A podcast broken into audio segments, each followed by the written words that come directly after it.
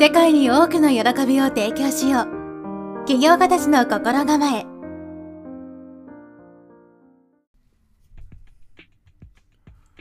はい、こんにちは、直人です。今日は、本田技研工業を一代で築き上げた本田宗一郎さんの話をしていきたいと思います。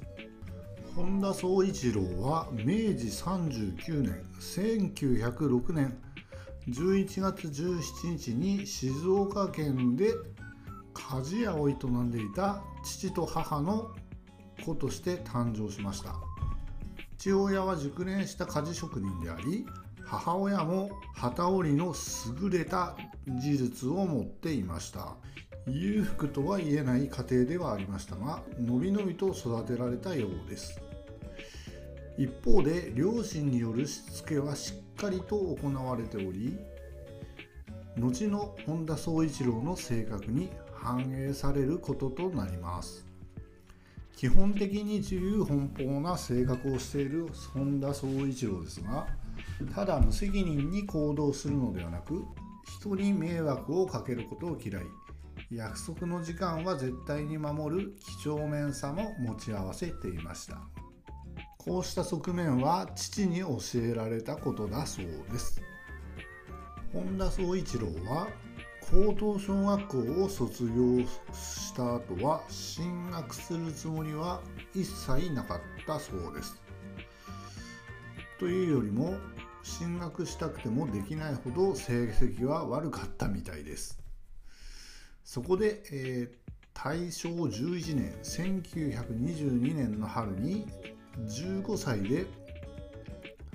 東京本郷の自動車修理会社アート商会にデッチ奉公に出ます。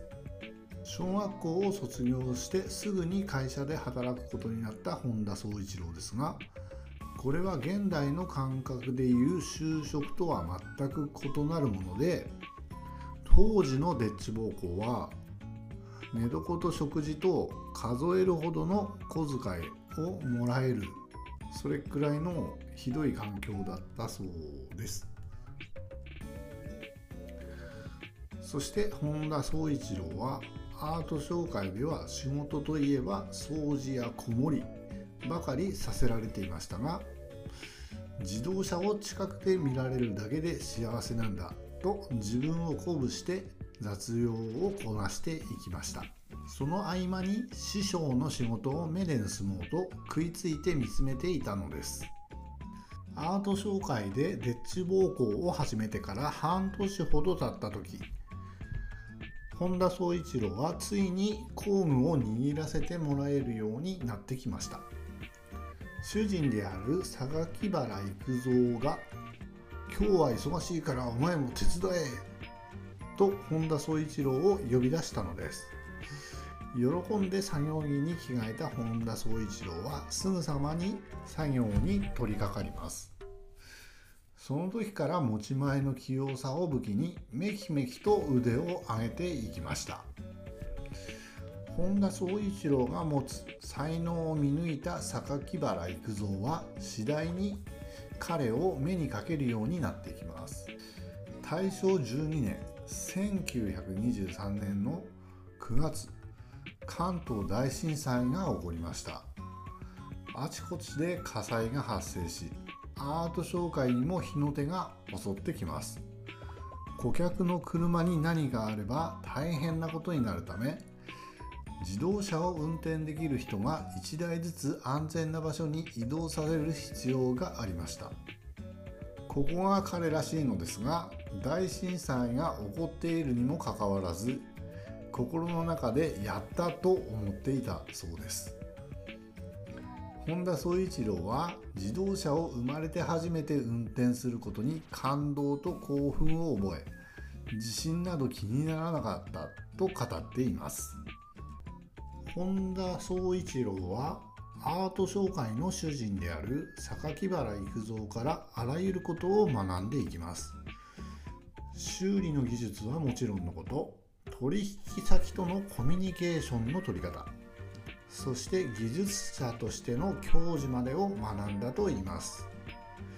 榊原育三は熟練のエンジニアでありそして優れた経営者でもあったのです。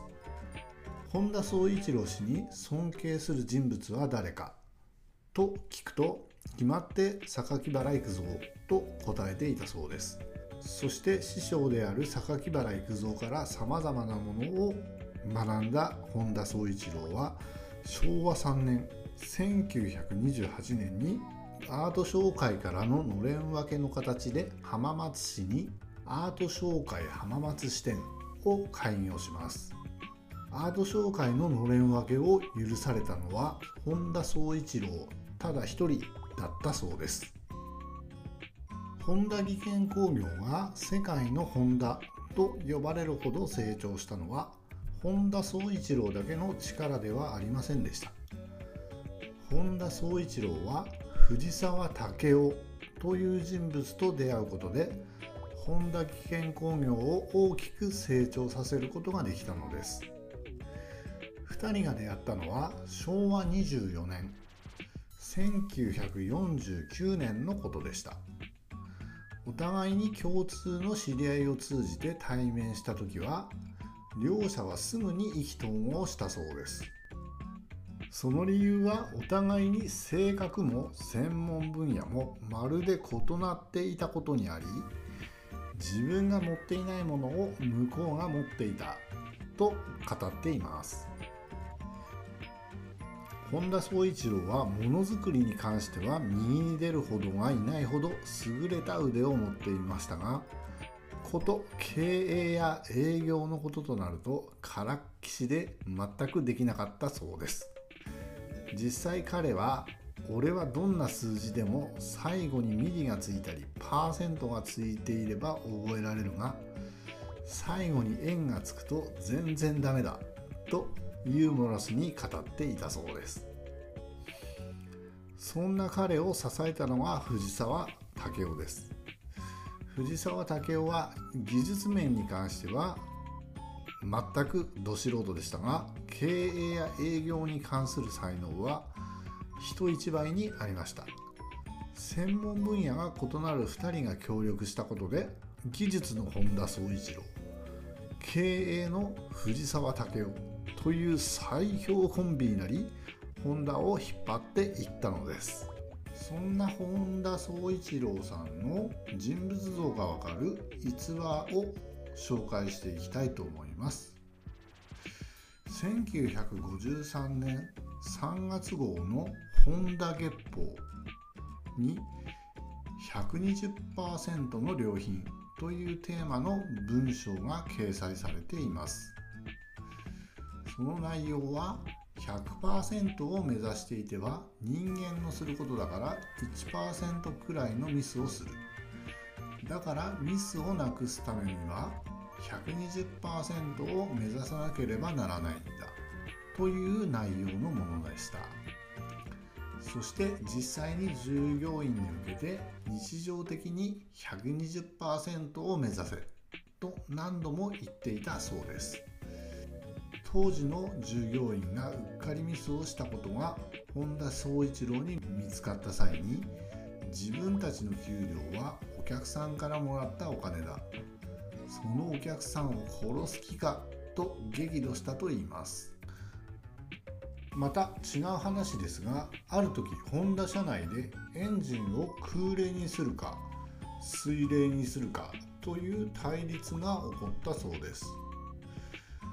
若手社員は公害規制をクリアするために水冷にするべきだと主張しましたが本田宗一郎は騒ぐで演出としたら水なんてない空冷だと主張したそうです。こうして空冷となりましたが後に実験をしてみると水冷の方がパフォーマンスが良いことが分かりホンダは水冷に切り替えていきました。この件がきっかけとなり本田宗一郎は自分はもう技術がわからないのかもしれないと感じ潔く社長を退いたそうです。長く社長の座に居座るのでなく自分の知識が追いつかなくなったと察したら潔く身を引いています。すごいなんていうか人間器の大きい人ですよね、うん、自分のためっていうよりやっぱりそういう人だからみんなに愛されて会社もだんだんでっかくなって世界の本だって言われるような大きな会社になっていったんじゃないかなと思います。僕も本田宗一郎さんみたいな考え方を真似るというか見習ってですね進んでいきたい、うん、活動していきたいと思います。はい。ありがとうございました。今日はここで終わりたいと思います。それでは良い一日をお過ごしください。なおとでした。